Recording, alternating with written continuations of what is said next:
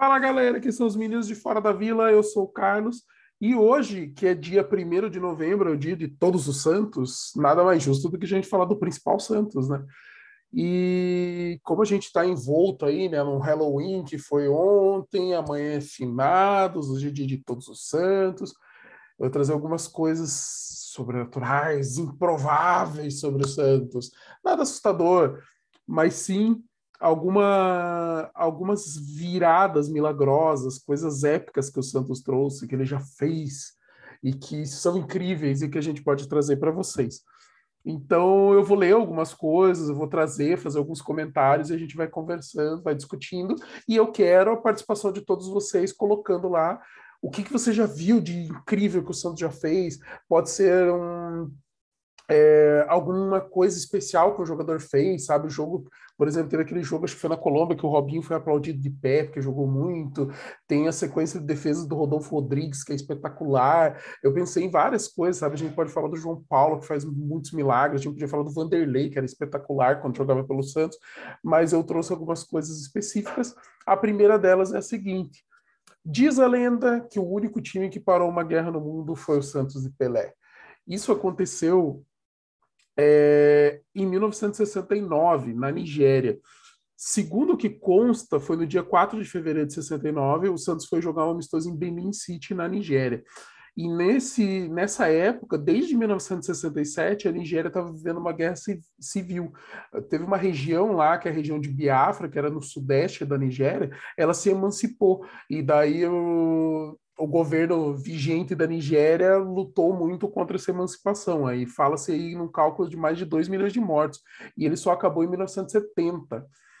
É, muitos, muitas artistas da época, é, como o próprio John Lennon, Jimi Hendrix, é, até o Papa estava falando para para acabar com esse conflito, para conter essa guerra, mas não conseguiram. Então foi uma coisa que afetou o mundo na, na época. E o Santos foi convidado pelo governo local para jogar contra uma seleção da região do Centro-Oeste ali. É, esse amistoso não ia acontecer na excursão da África, ela ia acabar com uma partida acontecendo em Moçambique três dias antes, mas depois o Santos foi convidado pelo governo da Nigéria e foi jogar lá. É, quando estava chegando em Benin City, o, o Lima, que era jogador do Santos na época, disse o seguinte: alguém falou, comentou que o time ia parar uma guerra. E ele falou: o quê? Vai parar uma guerra? Que guerra? Tá tudo normal? Como assim? Não tem guerra aqui. Os jogadores desconheciam o que estava acontecendo. E daí um empresário que era responsável pelas excursões ali do Santos falou: eles estão guerreando entre eles e vocês vão resolver esse problema. Isso foi uma declaração do Edu também, que era ponta esquerda que jogou na época. E o que os cientistas relatam na época é que o governo nigeriano decretou um cessar-fogo para que eles pudessem se deslocar do hotel para o estádio em segurança e depois retornar para o hotel novamente. E na época tinha um jornalista brasileiro acompanhando a delegação do Santos, era Gilberto Castor Marques, que escrevia para a Tribuna, e ele registrou que foi decretado feriado local por causa do Santos. O Santos venceu por 2 a 1 gols de Toninho Guerreiro e Edu, e no dia seguinte foi embora do país, a guerra continuou e só acabou em 1970. É, isso, as pessoas, as, a reportagem da época diz que o Santos parou uma guerra. E o Lima e o Edu concordam com isso. Porém, assim, eu acho espetacular, né, a gente pensar nesse nível de que o Santos conseguiu, porém existe pesquisa que diz que não foi exatamente dessa forma, que na verdade o Santos foi convidado pela, pelo governo local para mostrar força, porque o governo militar falava, ó, nós estamos bem, tanto que os separatistas não, não conseguem nem chegar perto aqui dessa região, que era para estar tá tendo conflito, então a gente está forte e pudemos trazer o Santos de Pelé para jogar aqui. É, independente do disso ter acontecido da forma que os jogadores se lembram, da forma que a imprensa tratou na época, ou do, do que foi pesquisado depois, o que importa é o seguinte: o Santos jogou num país que estava tendo guerra, numa região que era para estar tendo conflito, e naquele dia não teve conflito. Então, se o Santos de Pelé parou uma guerra, a lenda diz que sim, é, os fatos históricos aí das pesquisas aí estão dizendo que não foi exatamente assim, mas também não tira a mística do Santos ter ido e naquele dia não ter acontecido de alguma forma é, o conflito, por mais que tenha sido num trecho pequeno, num pedaço ali que o Santos precisava se deslocar. Essa matéria está na ESPN, eu vou colocar os links de tudo que eu estou pegando hoje aqui para vocês poderem acessar. Essa foi uma curiosidade, foi uma coisa incrível. Diz a lenda que o Santos foi o único time que fez isso no mundo. Não tenho certeza sobre essa afirmação, mas assim é o principal, é a principal história de uma equipe grande que na época era uma potência mundial ter conseguido parar um conflito para ter um jogo. Então fica aí uma coisa espetacular, uma coisa aí sobrenatural que o Santos fez. E na sequência agora eu vou vir com jogos. É, discutindo com o Danilo ali de que vídeo que eu poderia fazer hoje, o que, que a gente poderia trazer, ele falou o seguinte: teve uma virada contra o Paraná Clube em 2007 que o Santos estava perdendo de 2 a 0. Eu quero essa do vídeo e eu selecionei porque eu vou pôr agora três jogos e eu vou voltando, vou voltando no tempo. É máquina do tempo. Então a gente foi lá para a guerra, a gente volta é, para 2007 que foi o ano que aconteceu isso. O que acontece é o Santos, em 2007, ele jogou, ele estava jogando o Campeonato Brasileiro e ele precisava se classificar para Libertadores e o Santos não estava conseguindo, já tinha duas rodadas ali que ele não conseguiu se classificar e aí ele veio jogar aqui em Curitiba contra o Paraná Clube. É... O que aconteceu foi o seguinte: na época o Vanderlei Luxemburgo era o técnico do Santos e o Santos começou começou mal, sabe? O Paraná tinha cerca de 16 mil torcedores no, no, na Vila Capanema e com mais ritmo de jogo, eles, o Paraná saiu na frente com aos 30 minutos do primeiro tempo. Eles tinham um volante, o Jumar, que era bom jogador, ele surpreendeu a, e bateu direto, só que foi uma bola fraca, é, foi quicando assim, ela não desviou em ninguém, acabou entrando direto. O Fábio Costa era o goleiro na época e não conseguiu defender. Então, já começamos mal, né? Não foi legal o que aconteceu, né? E aos 25 minutos do segundo tempo, já, então assim, a gente passou até os 25 minutos do segundo tempo sem gerar muito perigo. O Santos não estava conseguindo jogar contra o Paraná, que estava empolgado e precisava do resultado. Aí teve uma falta na lateral e um jogador chamado Paulo Rodrigues do Paraná, ele bateu fechado, encobriu o goleiro. Nossa, foi uma falta incrível, uma paulada, assim, um golaço, 2 a 0 só que aí, aos 28, cara, três minutos que saiu o gol, começou a reação do Santos. Então, o primeiro, e assim, foram três gols do Kleber Pereira em 10 minutos. O primeiro, o, no intervalo, o Luxemburgo tinha colocado o Petkovic, Petkovic cruzou e o Kleber Pereira mandou para o gol de cabeça. Depois ele recebeu uma bola pelo meio, ele deu um toquinho de cabeça, tirou do goleiro do Paraná e tocou na saída do goleiro. Foi o 2 a 0 ali, o empate. E daí, na sequência, é... o Renatinho cruzou e o Kleber Pereira completou de novo aos 38. Então, assim, dos 28 aos 38, a gente fez três gols, ganhamos 3 a 2 jogamos o Paraná para a zona de rebaixamento e garantimos a classificação para a Libertadores do ano seguinte. Numa coisa assim espetacular. É... O time do Santos, naquele dia, estava é, escalado com Fábio Costa do gol, Alessandro, Adailton, Marcelo e Kleber na esquerda. No meio de campo tinha Maldonado, Rodrigo Souto, Vitor Júnior e Rodrigo Tabata, e o ataque era Marcos Aurélio e Kleber Pereira. As substituições do Luxemburgo. O Luxemburgo tirou o Marcelo e colocou o Carlinhos, que era volante, tirou o Vitor Júnior, que era volante, colocou o Renatinho como ponta, e tirou o Marcos Aurélio, que era atacante, colocou o Petkovic, que era um meio atacante, mas se mexia bastante e dava o Luxemburgo dava liberdade para ele se mexer. É, o fato curioso, o Juliano, que hoje está no Corinthians, era um dos destaques do time do Paraná na época. Era um garoto formado no Paraná, está jogando ainda, né? Agora veterano, já de, de muito tempo jogando, está no time do Corinthians agora. É, então, 2007, uma virada incrível do Santos, assim, com o Kleber Pereira destruindo de fazer gol. É, Kleber Pereira centroavante, matador, aquela coisa assim que a gente sente falta, né, no brasileiro. Na, depois desse jogo, ele estava como artilheiro do, do Santos no Brasileirão com 16 gols. Então, 2007 a gente conseguiu essa virada que levou a gente para uma Libertadores. Eu vou puxar agora a nossa máquina do tempo aí de coisas assombrosas e a gente vai voltar para os anos 2000. O que, que aconteceu no ano 2000? O Santos fazia 16 temporadas que não chegava numa final de, de Campeonato Paulista. E a gente foi enfrentar uma equipe do Palmeiras que era favorita, que tinha era dirigido pelo Filipão na época, o Santos era dirigido pelo Giba, e o time do, do Palmeiras tinha muitos bons jogadores, grandes destaques. Ainda tinha o goleiro Marcos no gol, destaque, jogador de seleção. Lateral direito era Neném, a dupla era Argel e Rock Júnior, Rock Júnior outro jogador de seleção. O Júnior na lateral esquerda, também jogador de seleção. No meio de campo tinha o Rogério, aquele que jogou no Palmeiras, jogou no Corinthians também. Tinha o Galeano, que era veio do Juventude na época da Parmalat, ídolo do Palmeiras por não sei quantos anos. E no ataque tinha o Euler e o Asprilha, que era uma dupla considerável, né? A velocidade do Euler e o Asprilha físico forte, ele era rápido, forte, tinha muita coisa. E ainda tinha o Marcelo Ramos no banco, que acabou entrando depois no lugar do Asprilha. E o Santos com a escalação com o Fábio Costa no gol, Baiano na lateral direita, André Luiz e Claudio Miro na zaga e o Rubens Cardoso na lateral esquerda. Então, assim, só de falar alguns nomes aqui já dá uns arrepios, assim, de lembranças um pouco assustadoras. O, o ritmo do Halloween tá pesado nessa escalação aqui. No meio tinha Preto, Anderson Luiz, Robert e Valdo. E no ataque, Valdir e o Caio. É... No intervalo, o, o Giba colocou o Eduardo Marques no lugar do Baiano e colocou o Dodô no lugar do Valdir. Valdir era o Valdir Bigode, já veterano, já, já, tava, já não estava na melhor fase. E o Caio era o Caio Ribeiro, que saiu depois para a entrada do David. O David é aquele que depois jogou no Cruzeiro, no Palmeiras, foi é, no Corinthians, no Cruzeiro, e depois era dirigindo o Cruzeiro e mandaram embora há pouco tempo, porque, bom, Cruzeiro tá zona. Chegaram a cogitar o nome dele no Santos, ainda bem que não veio. porque, assim, não é uma questão de não gostar, é questão de não conhecer o suficiente ainda, não ter certeza. Então, vamos lá.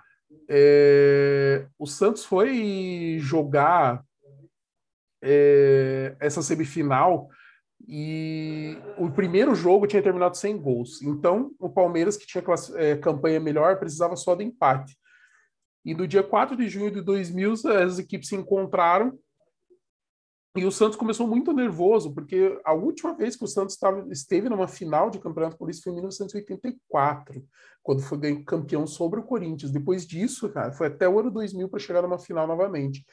É, e o Santos estava nervoso, então estava errando muito passe, dando muito espaço para o time do Scolari, e o Palmeiras foi para cima, só que não conseguiu, apesar de ter volume de jogo, só abriu para cara aos 32. Teve uma falta na direita, o Argel subiu no meio da área sozinho, mas foi de cabeça, para variar, a gente tomando gol de cabeça, né? É, é, é, quando eu e o Danilo a gente fala que é histórica por esse tipo de coisa, cara. Lá em 2000 a gente estava tomando um gol de cabeça com o cara subindo sozinho. Aí, no, depois do intervalo, o Santos voltou precisando jogar mais e o resultado, só que o cenário estava muito complicado.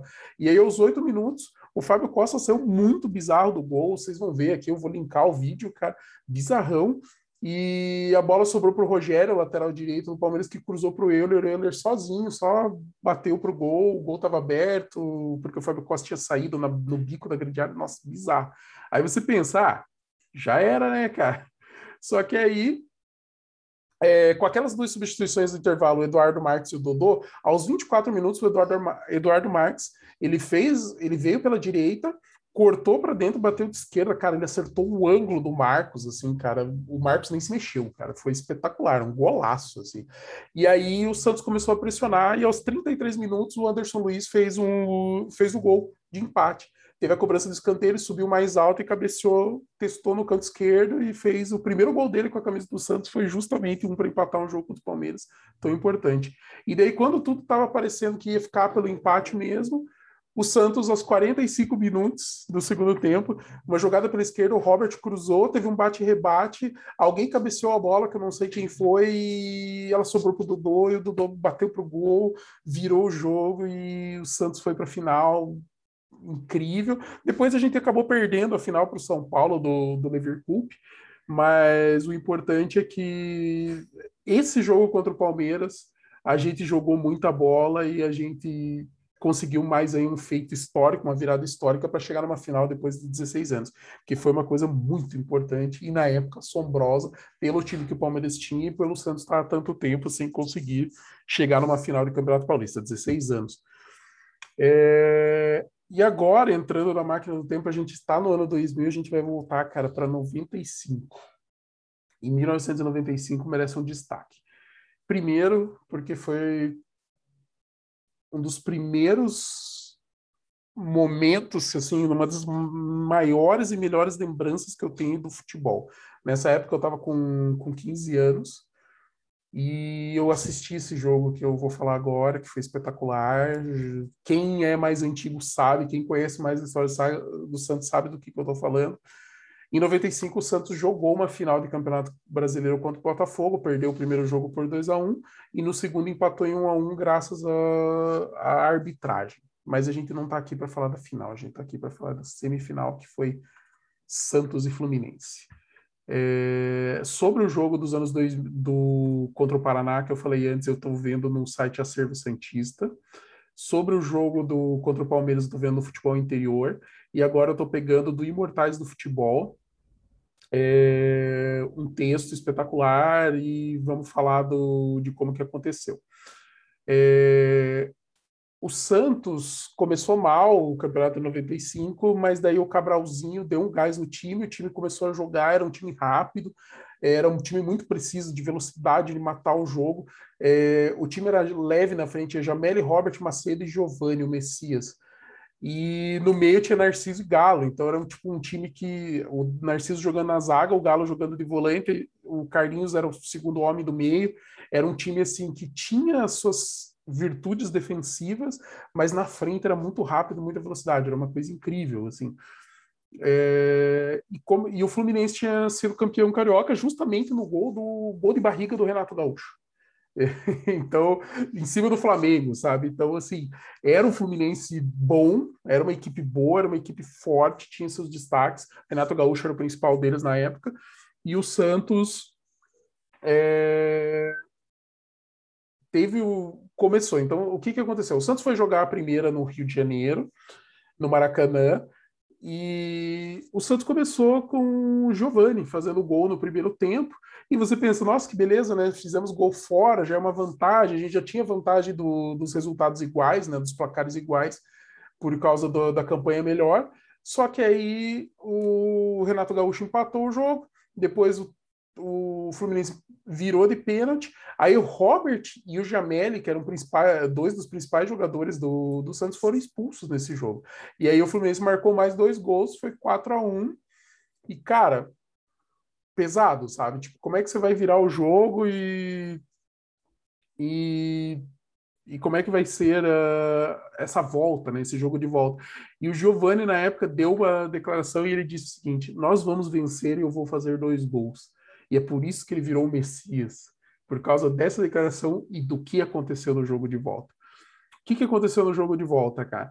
Três dias depois, o Santos foi jogar contra o Fluminense no Pacaembu. O Pacaembu não estava com, com, o público inteiro disponível, porque o tobogã estava interditado. Acontecia muito, né? Interditava o tobogã do Pacaembu e jogava com menos público. Esse jogo o Santos jogou com jogou com a, com a seguinte escalação: Edinho no gol, filho do rei, Marquinhos Capixaba na direita, Narciso e Ronaldo Marconato na zaga. E o Marcos Adriano na lateral esquerda. Galo, Carlinhos, Giovanni e Marcelo Passos no, no meio de campo, Camando Caio e Macedo no ataque. O time do Fluminense tinha o Ellerson no gol, Ronald Lima, Ale e Cássio na lateral esquerda, Vampeta, Otacílio, Ailton e Rogerinho, Renato Gaúcho e Valdeir. É, inclusive, depois o zagueiro Alês, por causa de, do Fluminense precisar correr atrás do resultado, saiu e entrou o Gaúcho, que era um cara, era um cara muito artilheiro, ele fazia muito gol, assim. Né? Então, o Fluminense usou todas as armas possíveis para poder fazer o que dava. É, e aí, fomos lá para esse jogo de volta, tudo. A torcida do Santos voltou ao estádio, cantava sem parar e empurrava o time. E o Santos foi extremamente ofensivo porque que precisava do resultado, queria reverter aquela vantagem. E, cara, foi o jogo do qual o torcedor cientista que conhece o Giovanni, que tem essa ligação histórica, é, é aquele que consagrou. A gente já gostava do Giovanni porque o Giovanni estava jogando muito nesse ano, mas aquele jogo, cara, foi o que marcou a gente, que abraçou. Então, logo no começo do jogo, o Carlinhos já chutou uma bomba já pro gol, foi para fora, mas já estava mostrando o cartão de visita, e depois o o Renato Gaúcho tentou, o Marcos Adriano tirou uma e parou por aí o Fluminense. E daí o, o Santos foi pressionando, pressionando, pressionando, pressionando, até que aos 25 minutos o Camando Caia fez uma jogada pela esquerda, driblou o primeiro jogador, no segundo ele foi driblar e foi derrubado dentro da área. Foi pênalti, o Giovani bateu no cantinho, o goleiro do Fluminense chegou a encostar, mas a bola entrou. 1 a 0 Giovani foi lá no gol, pegou a bola, voltou para o meio de campo. Aos 29, o Carlinhos, cara, veio pelo meio, tocou para o Giovani, cara, o Giovani todo mundo esperou, até o zagueiro esperou que o Giovani fosse devolver na tabela, o Giovani dominou, limpou e deu um toquinho de bico, assim, cara, do gol, fez o 2 a 0 espetacular, cara, espetacular. É... Ele foi lá, pegou a bola de novo, levantou a bola para o céu e foi levando para o meio de campo de novo. É... E daí o Fluminense tentou mais uma vez, o Edinho salvou, o Macedo, cara, que era o nosso talismã, normalmente ele entrava no segundo tempo, mas aí com a suspensão do Jamel ele foi titular, ele chutou uma bola na trave. E aí o Santos ainda teve mais umas duas tentativas e a bola não entrou ainda no primeiro tempo. Quando terminou o primeiro tempo, cara, os jogadores do Fluminense foram pro vestiário, cara, e eles foram pensando, cara, ainda bem que a gente não tomou mais, porque o cenário era do Santos massacrar, velho. E o Santos ficou no campo, cara. O Santos ficou no gramado. Tava aquela torcida apoiando e os jogadores ali naquela emoção, naquela febre. É... Foi crescendo e teve essa união de torcida com os jogadores, cara, espetacular, cara. Aí no segundo tempo o Santos entrou, um ritmo absurdo, foi sufocando o time. É... Cara, e com cinco minutos do segundo tempo, o Giovani já recebeu na meia-lua da grande área, deu um toque leve para o Macedo e ele saiu na cara do gol, já mandou para o gol 3 a 0 Cara, a gente estava revertendo o placar, a vantagem era nossa e nesse momento a gente estava classificando para a final. Só que logo na sequência, o lance seguinte, cara, o Fluminense cobrou uma falta na área, teve um chute no travessão e no rebote o Rogerinho cabeceou, fez o gol 3 a 1 E daí o Fluminense estava sendo classificado de novo, né? Por conta do primeiro jogo ter sido 4 a 1 para eles. Aí, só que, cara, o Santos aos 16 é, o Ale, o zagueiro do Fluminense, veio dominar, ele estava de costas, assim, voltando para a área e estava uma bola perdida fácil, cara. Era só ele dominar, tocar para o goleiro. O Giovani veio por trás dele, ninguém falou nada, o Giovani roubou a bola, cara. E o Giovani, tipo assim, o goleiro saindo, o Giovani bateu, a bola bateu no goleiro, voltou no pé do Giovani e sobrou sozinha pro cama do Caia, era o cama do Caia mandou pro gol 4 a 1 E daí o Santos na final, aquela coisa de tipo, o placar é nosso, e pouco tempo depois, o nosso zagueiro Ronaldo Marconato foi expulso, cara. Daí aquela coisa, você pensa, ah, agora ferrou, né? Tipo, o Fluminense vai botar pressão tal, precisa só de, de um gol aí para diminuir. Só que aos 37 o Giovani dominou uma bola, estava dominado por três jogadores, do, é, cercado por três jogadores do Fluminense, cara, ele dá um qualquer espetacular para o Marcelo Passos, que ele limpa e ele chutava muito, cara, ele limpou, bateu no canto, 5 a 1 cara, nossa. Aí a torcida pirando, a gente sabia que estava na final, no final do jogo, ainda aos 39, o Fluminense tentou, fez o gol ainda com o Rogerinho, só que não deu. Era o nosso jogo, era a nossa final, era espetacular. E, cara, foi espetacular, porque depois do 4 a 1 você pensa, não dava mais. E o Santos tinha um time que jogava muito, todo mundo gostava de ver o futebol do Santos, porque era muito leve, era muito rápido para a época, jogadas insinuantes, tinha jogada individual, tinha jogada coletiva. Quem tinha jogava muito, Giovanni era o grande maestro do time, o grande nome. E, cara, espetacular demais. E depois, afinal, a gente não fala. Vamos falar daqui que é o feito espetacular, porque daí depois teve um, um feito não tão espetacular, espetacular da arbitragem, do seu Márcio Rezende. Para quem conhece o Milton Neves, ele sempre fala isso. E foi mesmo, mas assim, o importante é, o Santos fez um jogaço, cara jogaço contra o Fluminense nessa, nesse retorno. Foi espetacular, foi um daqueles momentos, cara, eu me arrepiei, eu chorei na época, cara, e eu vi o vídeo aqui agora e eu tô falando e eu tô arrepiado. é muito espetacular, porque me traz a, aquela... A, foi a primeira lembrança marcante, assim, eu tenho lembranças, assim, eu tenho lembrança do do Zico perdendo pênalti contra a França, que foi uma das primeiras que eu tenho no futebol. Eu tenho uma lembrança do, do Curitiba perdendo uma final para o Atlético, acho que 89 ou 90, uma coisa assim. E, e aí, assim, eu comecei a acompanhar o futebol mais ou menos nessa época, assim, nos anos 90, ali, tipo, 91, 92, e acompanhar bem, né, de assistir, assistir os jogos com meu pai e tal. E a partida dessa final de 95 foi a mais espetacular, foi aquela que eu acompanhei de perto, aquela que eu segui, e a primeira que me deu calafrios e arrepios, e eu vi o Santos fazer uma coisa espetacular. É isso, galera. É muita coisa, tem muitos momentos espetaculares. Comenta aqui qual que é o seu momento espetacular, qual que é o momento assombroso do Santos, e assombroso no bom sentido, hein, galera? É milagres que a gente tá falando, a gente não tá falando de terror. Terror a gente deixa para lembrar nos momentos de contar as histórias de terror na beira da fogueira, lá comendo marshmallowzinho. Mas a nossa aqui, momentos assombrosos, espetaculares, milagres do Santos Futebol Clube. Se você tem outros momentos, coloca aqui que depois eu vou ver, eu vou linkar tudo que tem, todas as matérias, todos os vídeos que eu achei, eu vou linkar para vocês e a gente depois é, deixe seu comentário. Vamos interagir bastante nisso, porque tem assunto, eu sei que todo mundo tem o seu momento. E é isso aí, galera.